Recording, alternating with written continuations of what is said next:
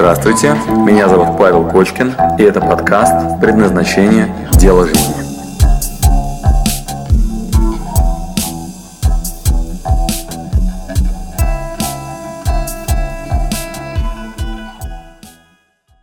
Возможность познакомить вас с одним из моих самых сильных учителей. Юлия Зотова, она э, директор крупного психологического университета, очень интересного, который готовит психологов-консультантов. Одна из моих учителей, которая меня обучала самым верхним уровнем эзотерики, с которой мы ездили в том числе на Байкал, а, которая вывозила нас на мероприятия, где мы прокачивали самые такие тонкие, самые сильные аспекты психотерапии, психологии. Ну, например, мы с ней играли в апельсиново-гранатовом саду в Турции, в богов. Я с ней каждый раз перед каждым тренингом советуюсь, и это для меня честь, и это очень круто. Я у человека не то чтобы сразу дано, а формируется вместе с психикой после рождения. Ну и если мы на это посмотрим в самом общей форме, это такая история о том, что в какой-то момент маленький человек замечает, что он что, есть в этом мире. И начинает себя идентифицировать с этим замечательным словом «я» не сразу. Потому что у кого маленькие дети, все знают, что есть такой чудесный период, когда вы им говорите что-то, а потом они к себе обращаются «ты». Какое-то время путаются, а потом начинают различать. Ага, это значит все-таки я. Ну и так получается, что годам, наверное, к двум, к трем – идентичность ну, уже ну, как-то есть, а дальше она развивается, формируется, устаканивается и с возрастом становится какой-то уже устойчивой историей. А очевидно, что если мы зададим себе вопрос, где живет наше «я», что бы вы ответили? В общем, «я» живет в теле. Вы пришли сюда в теле, вот, и ваше «я» пришло сюда в теле. И это ответ на вопрос, где центр. Ну, любой человек, обратив внимание на свои внутренние переживания, может заметить, где больше я. Ну, ощущение центра, ощущение концентрации, ощущение более вот, такой напряженной, может быть, теплой части себя, где я больше всего чувствую себя как я.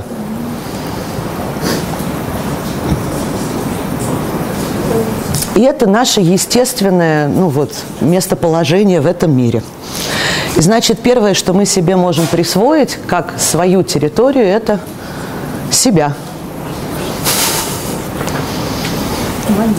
Ну и здесь сразу начинается много интересных вопросов. Ну, потому что пока ребенок маленький, он вообще очень от родителей зависит и не очень ощущает себя чего, принадлежащим себе. Ну и так бывает, что мы вырастаем, а старое восприятие остается на месте. Ну, потому что что хорошо в истории про идентичность или в истории про «я», что оно бывает гибким и меняется вместе с обстоятельствами нами. А если оно ригидное, то есть не меняется, получается так, что человек может вырасти до 40 примерно лет с ощущением, что он себе сам не принадлежит. Ну и значит его нет. Ну, сначала он принадлежит маме, потом он принадлежит, э, не знаю, школе или детскому саду, потом он принадлежит какому-то еще сообществу. Ну и тогда в этой точке мы уже о территории «я» говорить не можем. Потому что нет никакого, никакой территории, если нет меня. Ну, того, кто эту территорию может присвоить и сделать своей. Поэтому любой разговор о себе, о своем проявлении в мире, о своей реализации, вообще о любом действии авторском, которое мы хотим вообще совершить в этой реальности, начинать надо с контакта с собой, ну и с ощущения себя. И это отправная точка вообще любой работы, любого действия. Ну, потому что там лежат все наши ориентиры, э, все наши ценностные конструкции, все вообще инструкции, куда и как ходить. И более того, похоже, даже ну, достаточная такая программа удачных действий с эффективным результатом. Окей, если мы нашли себя, нашли вот себя в теле, почувствовали что мы есть. Дальше замечательный вопрос. А что вообще в жизни мы можем называть своей территорией? Кое-что было названо. Ну, такое маленькое личное пространство, куда мы никого не пускаем. Вероятно, туда входит любимая комната с любимым диваном. Ну, какие-нибудь секретные мысли. А, что еще? Несколько самых близких друзей – Дом, свое дело. Дом, дело. Что еще? М? Машина. Машина для многих. Очень личная территория, да. Телефон. Телефон сейчас, безусловно, да. А что еще мы в жизни делаем своим? Привычки каждого. Привычки. Ну, то есть я привык ходить так, одеваться так, мой стиль такой. Это тоже про присвоенное. Любимый человек. Во, любимого человека и еще разных других людей. Это у кого какие аппетиты. Потому что есть мои друзья, есть мои полезные знакомые, ну, есть моя семья, мои родители, мои любимые, мои бывшие, между прочим, тоже присвоенные, да. Потому что иначе не было бы столько нервотрепки, да, когда они что-то там тоже вывесили, вы узнали, что у них жизнь наладилась после вас. И вообще она есть после того, как вы ушли. Хорошо, да. Работа. Работа. Ну, работа и дело. И скорее присваивать мы будем свое дело – а работу присвоить тяжело. Потому что обычно она присваивает нас, точно. Значит, первый вопрос, который мы решаем, кто успел присвоить? Ну, кто-то еще или что-то еще нас схватило, и мы уже этому принадлежим. Ну, какой-нибудь сверхидеи или какому-нибудь сообществу. Дело тоже можно присвоить себя. Да, и тогда, пожалуй, все будет складываться не так гладко, как хотелось бы. Привычки могут присвоить. Да, и тогда они становятся зависимостями. Да, да. Смотрите, одна и та же история. Да, да, вот. Самый главный вопрос, кто кого, да. То есть мы успели присвоить, это наши друзья. А если мы им принадлежим, то мы попадаем в ситуацию несвободы, зависимости. Нам очень страшно, что сейчас они расстроятся, обидятся, что-то им не понравится. Мы в этот момент чего? Тут же теряем себя – ну и начинается большой спектр разнообразных неприятных историй. Ну, потому что жить уже свою жизнь невозможно, потому что надо ее как-то подстроить под интерес того человека, который присвоил ну, какую-то часть нашей жизни или нас целиком. Выяснили, что основной критерий, кто кого присваивает. А вот мне интересно, а если происходит такая ситуация, что оба друг друга присвоили? Ну, то есть вот мой любимый, а я его любимая то какая тогда получается ситуация? Конфликт. Интересная идея. А еще варианты? Как насчет партнерства? Вы когда-нибудь что-нибудь э, совместно использовали с другими людьми? Без конфликтов. Был такой опыт. Отлично. Конфликты могут там возникать. Но скорее конфликты возникают э, в тот момент, когда мы как раз э, конкурируем за право первому присвоить. А там, где мы можем что, договориться о совместном владении, ну, возникает взаимовыгодное чего? Сотрудничество. И удивительным образом оказывается, что каждый имеет 100% ресурса, а не 50%. Это значит, что если 150 человек будут совместно владеть каким-нибудь ресурсом, каждый может сказать, это мое дело, и пользоваться 100% ресурсов этого дела, и ни у кого не возникнет ощущения, что его только что здесь обокрали или лишнее взяли. Но правда на практике жизни такая красивая модель встречается не часто. Но если вы говорите и ну, в запросе, это вообще такое место про людей, которые думают о своем деле и развитии вообще чего-то своего, ну, это вообще неплохая стратегия. А, значит, выяснили, значит, что у нас есть главный критерий, вот, мое, не мое, присваиваю, не присваиваю. Ну, то есть так, еще раз возвращаемся. Первая точка есть я, без меня ничего нет. И как только я себя теряю, дальше уже можно ничего не делать. Поэтому первая точка «я есть», и это я делаю. Дальше, если я есть, я что-то присваиваю. Значит, выяснили, что если я успеваю... А? Значит, я себя теряю. Ну, я приводил пример. Если мне кажется, что есть что-то больше, чем я, и я с этим не сотрудничаю, разделяя одну территорию, а оно мной владеет, то в этот момент мы моментально теряем ну, свою автономность. Ну, или другими словами, свое авторство, а еще другими словами, свою субъектную позицию. А теперь давайте смотреть, что мы еще присваиваем, кроме того, что вы уже назвали. Смотрите, часто люди говорят, это мой крест. А, это моя проблема. Это моя головная боль. Это моя судьба. Моя карма. Моя карма. Еще варианты. Ну, вот начали с этого. Моя заноза, да. И шила, да. Мои недостатки, конечно. А когда мы говорим, это мое счастье, О! Смотрите, и это следующий критерий, что присваивать.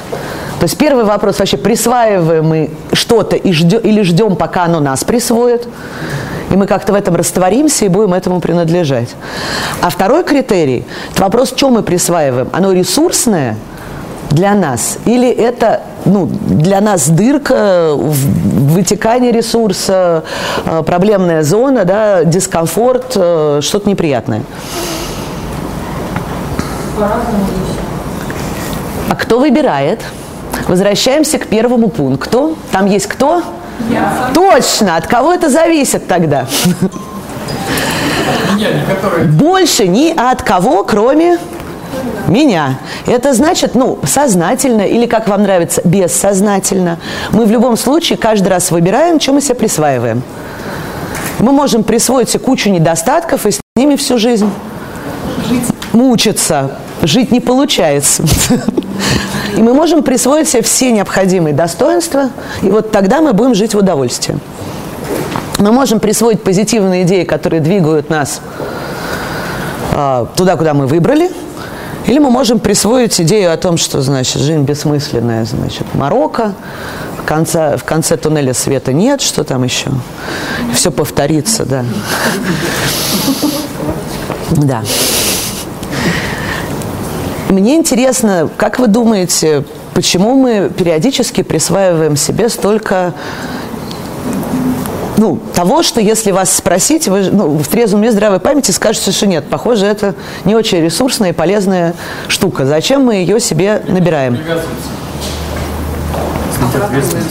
Оправдание, вроде. Понимаете, мы же делаем, ну, а если мы это делаем, в этом есть какой-то смысл. Более того, в этом внутри обязательно будет позитивное намерение, потому что человек сам себе зла сделать не может. Боимся не Боимся изменений. Скучно было. Значит, здесь хочется рассказать одну э, историю в пример. А Есть такие люди, которые, которых даже психиатры э, значит, диагностируют с синдромом Плюшкина, он так и называется. Понимаете, о чем? То есть это люди, которые в дом приносят все подряд, иногда даже с помоек. И у них ну, квартира начинает представлять прям такой склад, где узкие дорожки прокопаны и протоптаны. А, как вы думаете, ну, зачем они это делают? Ну, то есть очевидно, что у человека огромное количество чего-то, что ему совершенно не нужно. Вот. И он это видит как что? Ценное. Ценное, не просто полезное, ценное. И тут мы приходим, ну, то есть человек нуждается в чем-то ценном в жизни – и поскольку то самое-самое ценное напрямую получить не может, он начинает искать, что же еще другое может быть ценным, и находит, что придется. Но по критерию ценности он обязательно этого чего? Присваивает, это становится частью его жизни. Соответственно, Давайте размышлять дальше. Если вдруг оказалось, что в моей жизни наприсвоена куча проблем, недостатков, значит, деструктивных мыслей, э, значит, рациональных убеждений, всякой еще ерунды, и я думаю, что это ценное, что же действительно там за этим может крыться? Что такое самое ценное мы можем присваивать, что является ресурсом в чистом виде? Знаете, как божественный нектар, уже это самое, никаких калорий считать не надо, очень питательная история. Вот ровно так и начинается, смотрите, сначала хотелось что? любви. Я хочу сказать, что это очень подходящая история для маленького ребенка. Ну, любовь в широком очень смысле. Как возможность чего?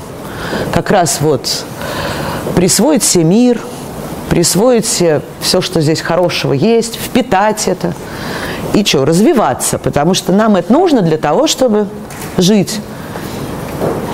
То есть это не какое-то лишнее, а, как это, чрезмерное дополнительное удовольствие, бонус такой.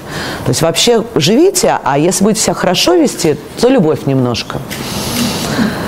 А для каждого человека это естественная базовая потребность. Прям основная. Когда ее нет, начинается, да, идея, давайте тогда, ладно, любви не надо, давайте внимание. Хорошо, внимания нет, отдайте побольше жратвы. Ну, когда мы подрастаем, жратва превращается в материальное чего? Ценности.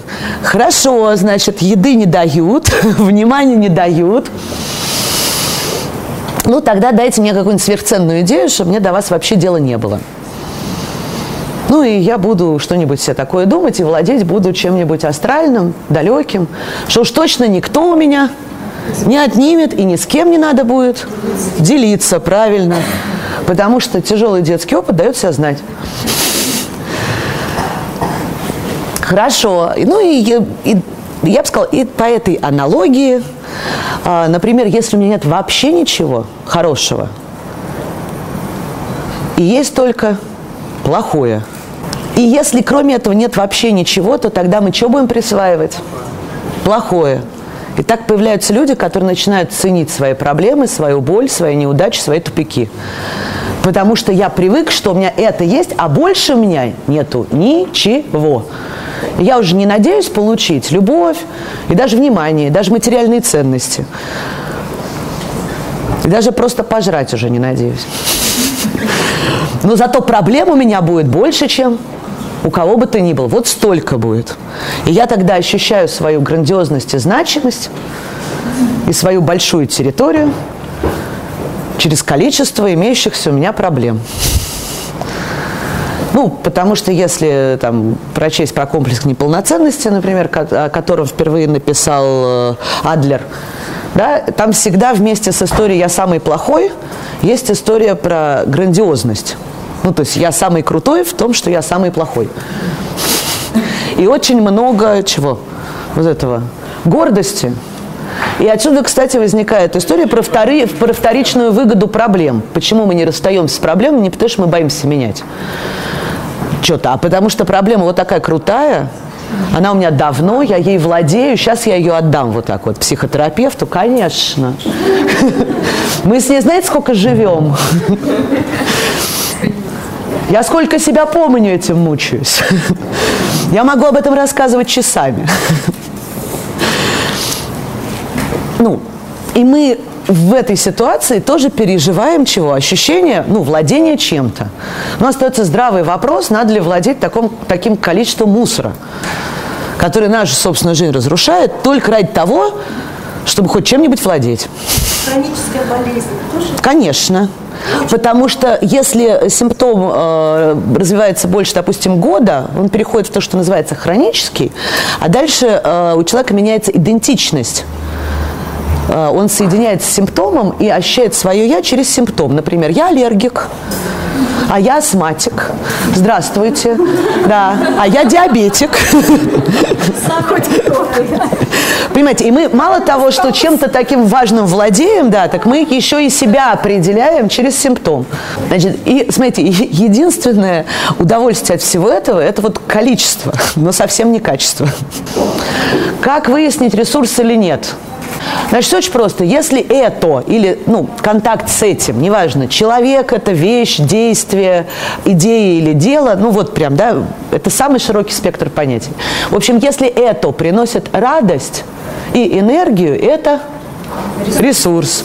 А если напряжение и вот эти состояния, близкие к тому, что называется палитра депрессии, то это не ресурс, да, это старый балласт, надо с ним чего уже, прям ласково прощаться.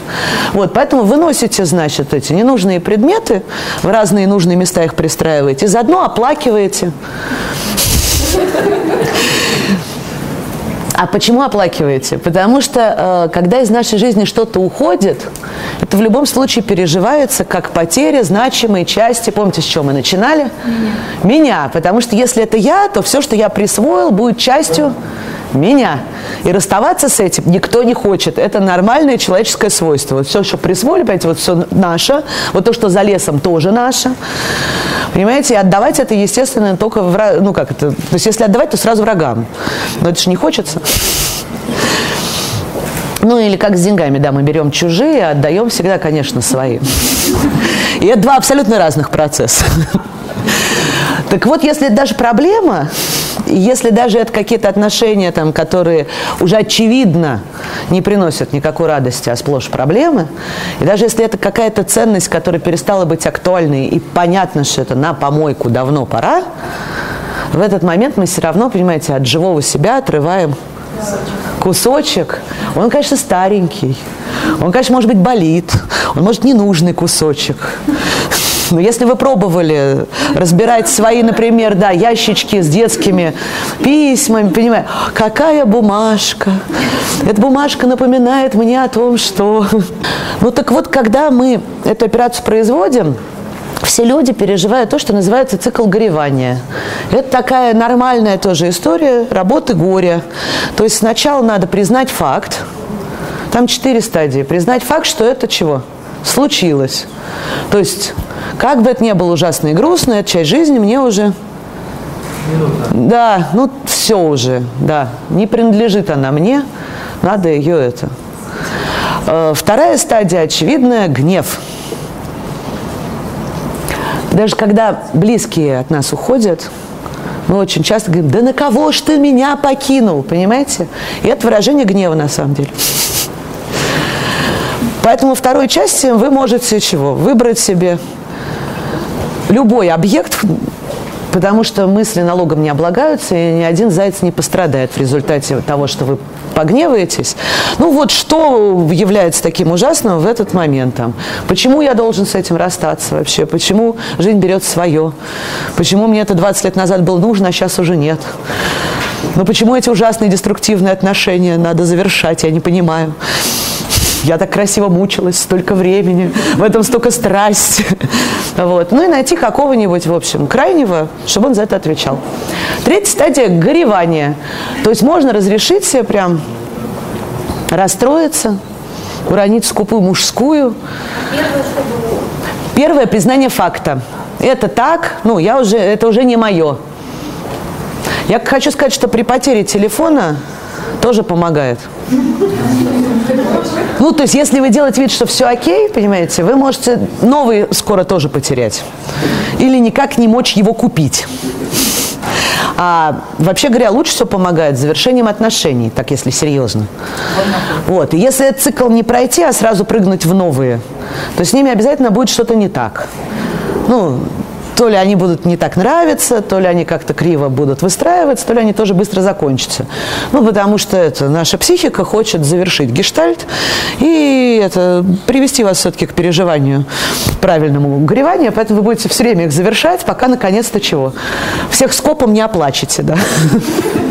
В общем, первое признание факта, это произошло, все, нету больше этого. Второе, прям разрешить себе злиться и гневаться. Ну, там, судьба несправедливая, в общем, поступает с вами ужасно. Или люди бывают мерзкие, ну, по-всякому. Третье. Честное горевание. В общем, разрешить себе прям грустить. Ну, если это телефон, это может произойти за 10 минут. Но если это важная часть нашей жизни, нормально, если это происходит месяц или несколько. И здесь очень важно себя не торопить. Современная цивилизация очень не любит негативные эмоции, как она называет целую палитру чувств, вообще ровно половину на самом деле.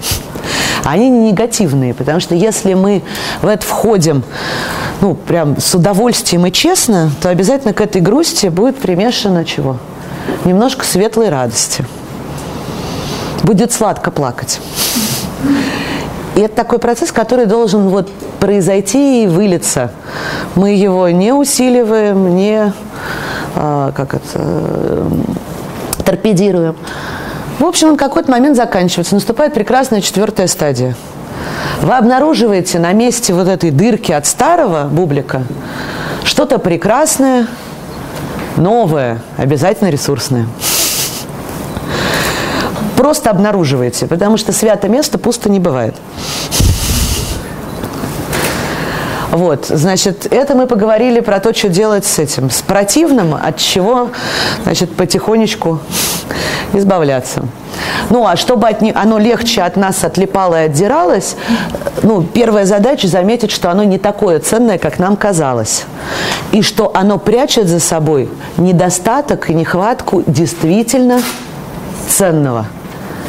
О том, что если я хочу, не знаю, глубокой реализации в этом мире – то купить себе мячик или плевать в потолок не заменит этого чувства. Ну, даже если купить 20 мячиков. Ну, даже если купить три Феррари. Потому что это все тоже игрушки. А хотелось чего-то другого, более ценного. И тогда, как, если мы задумываемся о том, что может быть действительно ресурсным,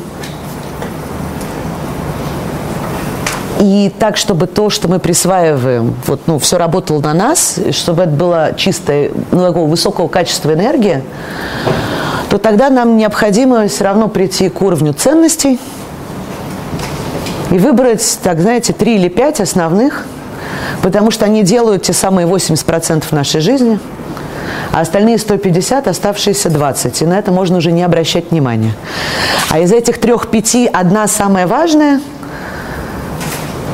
будет решать больше половины. А это значит, у нее ключевой пакет. А? Как это? Ну, здесь все очень просто, потому что есть вещи для всех людей одинаково важные. Ну, первая основная – это вот быть и переживать себя с достоинством. Ну, переживать ценность себя – это нет такого человека, для которого это не имело бы значения.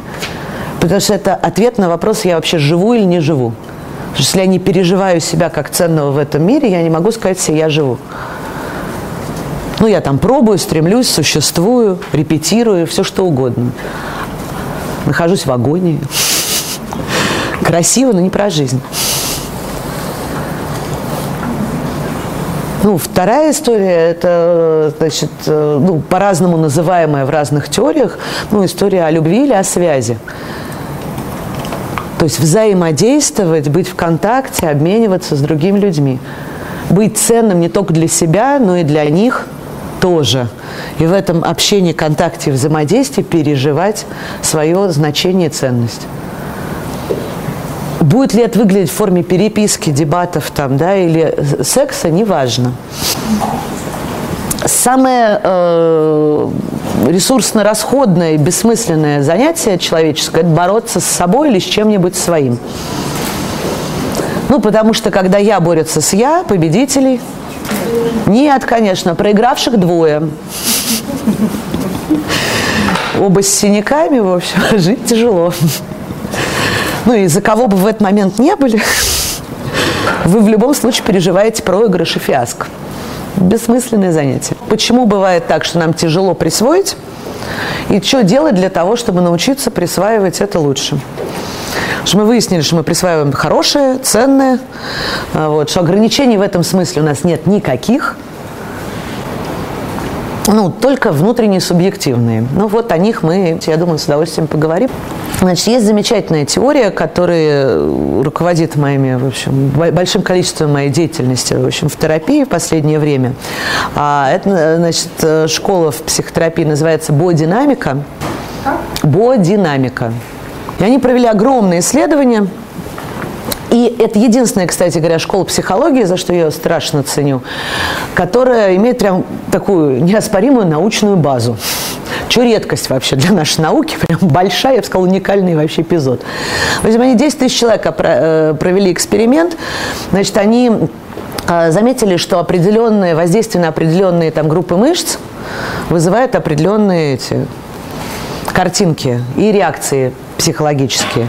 И они, значит, сделали эксперимент с две стороны. Они сначала что-то там трогали у людей и спрашивали, что им, в общем, ассоциативно представляется. Там, что они вспоминают, в какие они состояния попадают. Вот. А потом сделали эту историю в обратную сторону. Спрашивали об определенных моментах жизни и фиксировали, какие группы мышц в этот момент начинают напрягаться, приходить ну, в активацию. И на основании 10 тысяч исследований в обе стороны они составили точную карту тела с соответствием психологическим процессам. И это первая история, которая, кстати говоря, соединила, наконец, психику и телесность, потому что до этого момента все было отдельно. И работала, кстати, сильно хуже. Я как человек с 20-летним стажем в профессии могу подтвердить. Ну, то есть сейчас можно делать то, что раньше вообще казалось невозможным сделать на этой территории, потому что есть вещи, которые головой не решаются. И только телом это физкультура. Ну, полезная, но физкультура. Когда мы осознаем и соединяем с контекстом некоторые важные базовые движения, вот тут происходят очень интересные штуки. Так вот, второе, чем они занимались – они очень внимательно изучали детей, все их стадии развития. Ну и здесь они ничего нового не открыли, они скорее дополнили. если вы знаете любую историю про возрастную психологию, там ничего нового не будет. Ну то есть если у вас были дети, вы наблюдали, как они развиваются. Значит, там э, развитие идей Лоуэна про несколько важных стадий, где ребенок осваивает в определенный момент жизни определенный опыт. То есть это прям организм, он сензитивен к восприятию этого опыта. И если в этот период я этому научусь, то я в течение всей жизни буду это спокойно, легко использовать. В самых разных областях, в любых контекстах, с любыми людьми. У меня есть некоторый базовый навык в реакции. Понятно о чем? А дальше, если в определенный период что-то там случилось, в общем, в родительской семье чаще всего, естественно, потому что это детская история, вот, что-то пошло не так, ребенок выучился, вообще не выучился, или выучился криво то дальше он вот как это, вот, вот, вот это вот у него всю жизнь вот так и будет работать. А это базовые вещи, лежащие в основе любой вообще нашей деятельности.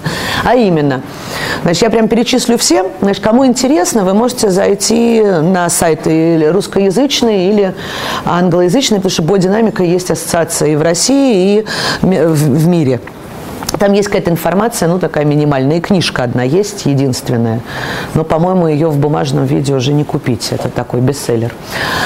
В общем, базовые навыки следующие. Первый – это прям навык быть. Знакомо? Мы про это говорили. Я есть. Второе, о котором мы сегодня будем говорить очень подробно, это история про потребности. То есть я умею вот это – брать себе свое, мое. И не просто брать, что мне нужно. То есть я замечаю, в чем я нуждаюсь, могу откалибровать, я могу быть настойчивым, достигать этой цели, стремиться, настаивать, да, вот это, чтобы да, взять. Дальше чего? Я это возьму себе и усвою, присвою. То есть оно не останется лежащим рядом. Потому что у меня есть и я – ну, вот этим насыщаюсь, это прям разные процессы, понимаете? У меня есть, оно рядом лежит. То есть я как бы владею, но я не могу это впитать в себя, я не могу сделать это частью себя. Ну и после того, как я это присвоил, еще что, не растерять? И очень важно, не быть должным за это. Потому что единственное, что мы должны за, за, удовлетворение своих потребностей, это благодарность. Больше ничего. То есть никак отплачивать, возвращать и меняться не надо. Потому что значит процесс такой. Я взял и тут же отдаю. Ну и в этот момент, да, я не успеваю попользоваться ничем. Вот. Третья история – это автономия. Это возможность двигаться в направлении, ну, которое нам интересно, и э, следовать своим импульсам. Автономия – это прям про как раз э, расстояние, движение и энергию. Потом структура воли – это про возможность выбирать, ну, осуществлять свои выборы и сохранять как раз свое достоинство в отношениях с другими людьми. Ну, то есть выбирать хорошее для себя. Ну и реализовывать этот выбор, используя свою силу, и свои способности. Это четвертая воля, да. Пятая прекрасная структура любви и сексуальности. Любви и сексуальности – это возможность соединять и балансировать в отношениях с людьми импульсы сердца и э, тела, а не разделять их там или вообще глушить одно или другое. Во всех взаимоотношениях, да. И хочу сказать, что именно в этой структуре лежит такая чудесная история, как желание. Вот когда мы говорим о желании в полном смысле этого слова. Это история про отношения, про любовь и сексуальность. Потому что, ну, это отдельная вкусная тема, на потребностях это нужда, понимаете, я нуждаюсь, мне без этого будет плохо. На автономии это цель, ну, я хочу туда попасть, я хочу оказаться там. На воле это будет история, я выбираю это, потому что я считаю это, ну, вот для меня хорошим, это мой выбор. И только на, структуре, вот на более старшей этой структуре возникает переживание желания, когда я не просто этого хочу, я хочу этого с этим человеком во взаимодействии. Ну, то есть не в вакууме, а совершенно в конкретном общении с конкретными людьми, в переживании чувства по отношению ну, неважно к чему. И тогда все наши желания становятся такими вот это, вкусными, энергетически заряженными, мы их переживаем всем существом. Ну, и по этому поводу много чувствуем. Следующая структура мнений – это возможность проявлять свое мнение, отстаивать его, и даже если кто-то с нами не согласен, сохранять свою позицию, не вступая в войну и конфликты. А потом структура солидарности – это о том, как действовать по-своему в коллективе людей, принадлежа к разным сообществам, сохранять свою индивидуальность. Ну, чувствуете, навыки базовые, да? Ну, по возрасту это прям от рождения, лет так до 10, и потом вот в подростковом возрасте 12-15 это все что, еще раз перепроживается, ну, каким-то образом закрепляется. В общем, это основная история. И это похоже на паровозик, вот у которого вагончики потихоньку формируются, ну, если что-то там, в общем, оказалось не так, то паровозик едет уже без какого-то вагончика. И все время случаются, да, какие-то сбои. Так вот, история про территорию, на мой взгляд, в первую очередь, ну, вот когда мы говорим о центре «я», это, конечно, структура существования, да, что я вообще есть в этом мире. Но это такая базовая история вообще, с кем мы разговариваем, да, есть здесь кто-то или нет. А вот все, что касается территории, присвоения «моё», ну, вот лежит в области структуры потребностей, поэтому я о ней вот чуть-чуть подробнее. Значит, там история такая. Это возраст от э, что там получается, от трех месяцев до полутора лет. Это тот чудесный период, когда чего? Ребенок грудной. То есть он сам еще ничего не делает, но очень во многом нуждается и хочет это получать. И вот тут он учится как раз этому базовому навыку. Получать все, что мне нужно для хорошей жизни. При этом самому чего? Да, ничего не делая, потому что вот, если я делаю сам, это, структура, это как раз то, чем люди компенсируют отсутствие вот этой истории. То есть, если я не могу попросить и получить, то ладно, я пойду сделаю все сам. Это следующая структура автономии, понимаете? Ну и ладно, не дали мне ничего, что я хочу. Хорошо, я сбегаю быстро сам. Я хорошо ползаю. Я, значит, сам до кухни добегу, да, если надо за шоколадкой. И это история, которую мы учимся осваивать понимаете, в очень раннем возрасте. Ну, понятно, что самое главное для нас, и не зря здесь звучало, да, это не еда, хотя, конечно, без еды мы просто умрем, а это ну, любовь, контакт и вообще базовое переживание, что я могу удовлетворить все свои потребности.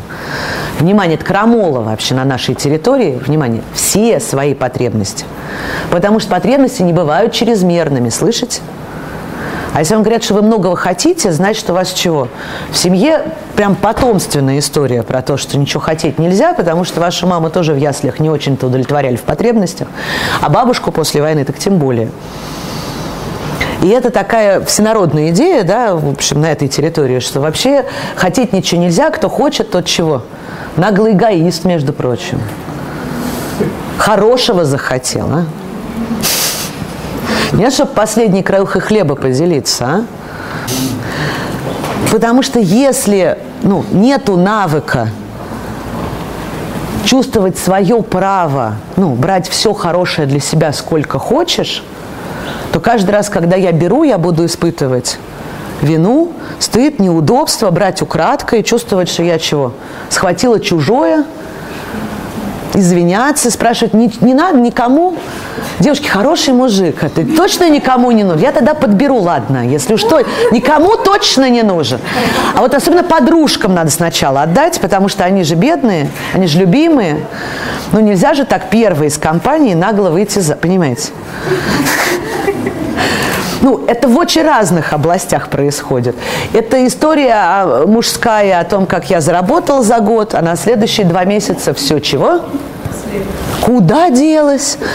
Потом опять в поте лица зарабатываю, а потом куда делась? Неудобно, понимаете? Как это вот они так и останутся? То есть процесс зарабатывания могу себе разрешить, а процесс владения уже прям неудобно. Ну, это все вот это, вот смотрите, вот про детский навык в возрасте до полутора лет. Чувствуете, как интересно? Вот, хорошая новость, что можно позже научиться делать это правильно. Здесь история такая, значит, бодинамика говорит, что если этот, вот здоровый навык, я рассказала, да, это когда я прям, чего, чувствую, что все хорошее, что мне хочется, я имею право присвоить, я прямо энергию трачу на то, чтобы чего? Громко заявлять о своих потребностях, просить, если нужно чего? Настаивать. Если уж совсем не выходит, я что? Не умираю от этого. А быстренько ищу, где еще я это могу взять. Ладно, не сегодня, завтра. Можно к вам прийти? Хорошо, к вам нельзя прийти. У кого это есть? Пожалуйста, скажите прямо сейчас. И продолжаю чего? Искать, пока не найду и не присвою. Потом я, значит, себе радостно присваиваю, гордо говорю «моё». Вот. На предложение отдать что говорю? Не отдам мое. На предложение поделиться что говорю? Ну, захочу, поделюсь. Но сначала да, вот сам съем, да, сколько смогу. А потом вот от щедрот делиться можно. Но вот последним невозможно. Потому что это стоит дорого и для того, кто дает, и для того, кто берет. Поэтому вот это, хотите жить спокойно, не берите никогда ни у кого последнее. Потому что выходит боком. Сценарий может пойти по одному из двух путей. И вот если углубляться в бодинамику, мы прям можем в теле заметить, в общем, эти истории. Но это нам сейчас мало интересно. Вот. Но это паттерны, которые можно считывать прямо на улице в теле. А, ну, я, может, даже покажу. Ну, потому что, может, это вам пригодится, да. А может, для диагностики. А более того, значит, это две таких прям концепции мироздания, ну, в которых, естественно, чего? Удовлетворять потребности нельзя, но есть два варианта. Значит, один вариант такой, это когда с самого начала ничего не было, и не надо было уже ни на что надеяться. Ну и человек понимает, что в этом мире ничего для него нет. Вот просто так вообще ничего. И там возникают разные такие концепции. Но если я буду очень хорошим, может быть, мне чего? Перепадет. А если я буду идеальным и стараться, то, может, я заслужу. А еще вот если я всем по кругу это сделаю сам, то в конце могу взять себе тоже. Ну, то есть я сначала, вот я, значит, соберу 20 яблок, всех накормлю, одно последнее червивое тогда зажму в кулачке. Ну, это же справедливо, они обычно говорят. Ну, вы же все уже поели, я могу начать уже тоже.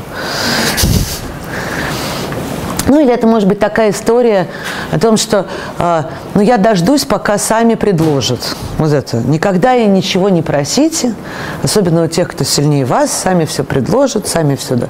Вот это. И не, ну, а если будут предлагать, я еще буду вежливо чего? Говорит, ну спасибо, спасибо, ну что вы, я вообще даже не, не собирался. Может быть, есть кто-то еще, кому нужно? Кому-то нужно еще, нет? Вот, мне кажется, хорошие люди, дайте им отдать. Понимаете, и все мимо. И, э, значит, бодимейкинг называется ранняя структура, или по-другому еще структура отчаяния. И они такие, знаете, ну, как будто они тянулись к чему-то. У них такие губы вперед, с шеей вместе. Глаза несчастные очень. такие вот прям. И не досталось. Ну и самая характерная история, руки висят как плети. Если человек попросить руки вот протянуть, он может в фитнес ходить каждый день. У него тут будут эти все, би, все накачано. То есть мужик такой может быть здоровый, 2 метра, все накачано, а руки протянуть не может. Они, ну вот, слабые по ощущению. Ну, понимаете, потому что движение брать себе от чего? Очень понятное всем движение тянуться руками, больше ничего. И все эти группы мышц как раз вот там и задействованы психологически. И это то, что ребенок осваивает. Он это тянется к маме, сначала к сиське, понимаете, потом к чему-то, что ему нравится, и к себе, все, к себе, вот сюда. Вот сюда мы складываем, кстати, все, что присваиваем. Такое место в теле, куда мы любое присваиваем. Если вы переживаете вот здесь, ну, свои отношения, свое дело, там, свой успех, то это настоящее будет жизненное. Если это как картинка вот там, ну, не стоило делать. Ну, потому что вы от этого ничего не получите, понимаете, пустую, порожняк. В общем, один вариант такой, ясный про что? Такой, а, да. Ну, и они так сразу подходят, когда спрашивают, говорят, у вас же нет, конечно, у вас не найдется, понимаете? То есть это даже будет просьба через отрицание. Ну, то есть, да, конечно, нет ничего, да? А, я так и думала, да. Угу. Поймали? Я, конечно, показываю какую форму? Карикатурную, чтобы ее было проще узнать. Конечно, все приличные люди это прячут. И весь этот диалог происходит чего? Внутри, снаружи, по лицу может быть не видно. Но если вы себя послушаете там внутри, там вот такой жалобный ребенок, который ни на что не надеется. Говорит, ну, все понятно, все хорошее, знаешь, разобрали. Я последний в очереди. Надеяться не на что. Что совсем не... Вот, эти люди, они, значит, в итоге, поскольку это очень ранняя история, они даже не начали чего?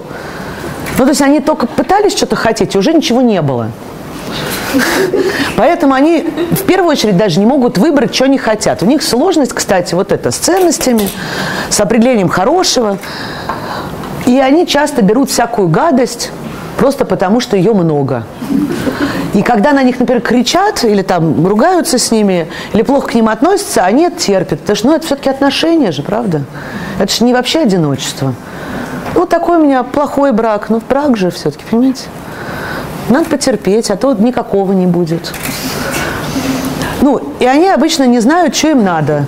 И когда их спрашивают, ты что есть будешь, даже вот на этом уровне базовых потребностей, таких очевидных, а что есть вот это? Вот. Самое страшное для них шведский стол. Потому что хорошо, если в столовой дали, сел и ешь. А вот это вы, понимаете это? Как же? Да, и много всего еще, понимаете? Они потому что могут нажраться. Потому что ограничить себя, ну, дорвались это называют, дали. Потому что у них все время ощущение, что чего? Сейчас кончится, конечно, последнее. И вы представляете, что это целая мировоззренческая концепция о том, что в мире ничего не дается просто так, что, в общем, это надо заслужить, что, в общем, ну и так далее. Прям целая эпопея. Вот, в общем, вот такая история. Поймали, да? Как? Да. Вот. Второй сценарий выглядит следующим образом. Ребенок уже понял, что он хочет. Вот конкретно понял. И тут ему чего?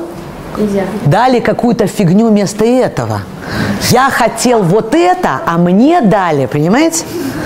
Ну, из банального молоко оказалось горьким. А в целом в жизни может быть очень много историй, которые вот прям не о том. Хотел играть, а меня там, не знаю, пеленали. Хотел вот это там пообщаться, знаешь, положили лицом к стенке, сказали спать. В общем, все что угодно могло быть. В общем, вот прям моя потребность не удовлетворилась. Отсюда возникает какой вывод? Но мир подлая, опасная штука, надеяться ни на кого нельзя. Вокруг одни предатели, которые обязательно подсунут чего? Ровно не то, что я хочу. То есть я очень точно знаю, что хочу. Но очевидно, что я этого не получу. Потому что кто же мне даст? И в этом больше энергии, но результат, вы понимаете, тот же самый то здесь я даже ничего не прошу, потому что не дадут, а здесь я просто молчу и знаю, что вот, а что вас просить-то? Вы же мне не сможете это дать, потому что у вас того, что мне нужно, нет. И там такая возникает история прям про такой прищуренный глаз, про скошенный рот, такой, знаете, м-м, угу. типа сейчас. Ну, то есть я как бы хочу, но я же понимаю, что будет гадость.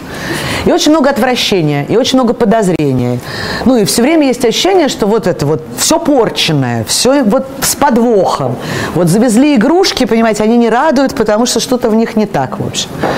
Не настоящие, они радости от них никакой. Да ну, черт его знает, вот что-то подозрительное, да. Более того, там может быть такая штука, что даже если мне что-то дают, я на всякий случай сначала откажусь, потому что мало ли чего. А потом, может быть, ну, понимаете, как все разойдутся, тихо проверю. это, это люди, которые «да» с первого раза не говорят никогда. У меня такая дочка собственная, чудесная, значит. Она больше всего на свете любит мороженое. Я над ней все время глумлюсь, потому что я подхожу, неожиданно говорю, будешь мороженое? Говорит, нет. Потом говорит, а, да, мам, конечно. А где? Вот. Ну, это прям такой аттракцион. Подбежать неожиданно спросить, говорит, нет. Это первое любимое слово. Так вот, собственно, что делать? А делать можно э, следующее. Неважно, в какому полюсу вы себя отнесли, чтобы из этой ситуации выйти, надо что, тренировать здоровый навык сразу, с нуля. То есть не исправлять свой кривой, а двигаться напрямую к хорошему. То есть потихоньку, значит, в свою голову добавлять идеи о том, что в этом мире чего? Всего многое, все, в чем вы нуждаетесь, может быть вашим. И что это хорошо вообще хотеть и получать. Что если не дают, это не потому, что вы плохой или с вами что-то не так. А это прямо сейчас не получилось взять. Ну и можно еще попробовать. Смотри, какая история. Из, из кривой структуры потребностей невозможно смоделировать здорового взаимодействия. Это история о том, как устроен мир. Понимаете, если у меня вот, ну вот как это сказать, все плоское, я трехмерное себе представить не могу. Даже если буду очень стараться, понимаете, у меня будут все вариации моего плоского, 50 оттенков серого. Значит, смотрите, что я тебе расскажу. Вот когда все со здоровой структурой, они встречаются, там история не дай мне и дай мне. А знаешь, какая? У меня много. Что-нибудь хочешь? Ну вот, да, это другая. Да. Потому что из профицита взаимодействие всегда будет чего? Конструктивное. Потому что если два человека в большой энергии, они в минус уйти не могут. А вот если у меня ничего нет, и у тебя ничего нет, то, конечно, мы будем драться из-за каждой крошки. На смерть будем драться, потому что мы голодные оба. И история о неконструктивных отношениях, где вот эти вот, вот претензии «ты мне, а я тебе», это двое голодных детей. Между прочим, в возрасте до полутора лет, вы понимаете. И вот эта фирма, где все делят вот этот один кусок, и не это вот кто первый своровал. Понимаете, это голодные дети в возрасте до полутора лет, потому что взрослые сытые люди, им в голову не придет таким образом действовать. Ну, потому что это как минимум неэффективно. Это никакая ни мораль, ни нравственность. Это просто глупо. Но если я голодный маленький ребенок, понимаете, у меня есть одна история. Как бы мне наесться? А если я еще не умею кушать, то мне вообще кранты, потому что я все голодный-голодный. Ну, а как-то еды все нет и нет, а я все голоднее и голоднее, понимаете, к 40 годам становится невыносимым просто. А к 50 вообще кранты. Ну, поэтому у нас пенсионеры такие, ну, вот, сами знаете, Независимо от того, насколько богаты и благополучны их дети. Понимаете? Дети пытаются их вывести там за границу, знаешь, дать им что-то... Они куда-то все точно девают и выглядят совершенно нищими. Ну, потому что чувство голода уже невыносимое к этому времени, а надежды на, как бы насытиться уже нет, конечно, к 50 годам. Поэтому не поздно, давайте начинать сейчас.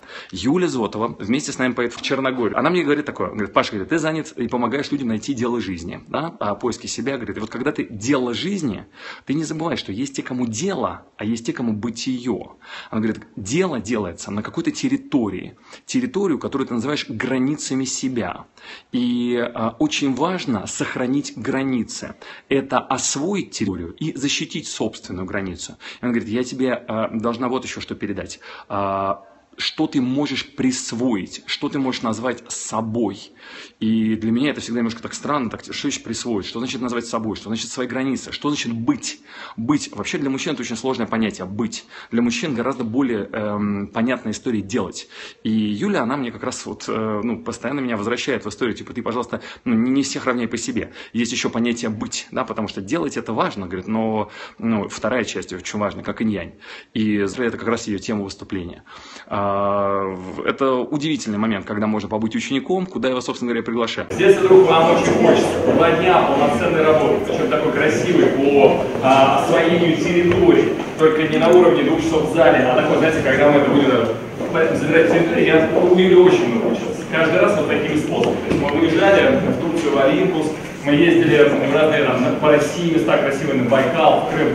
Это очень круто, такое глубокое проживание вот всех, чем она рассказывает. Это фантастичные вещи, которые я, приглашаю вас.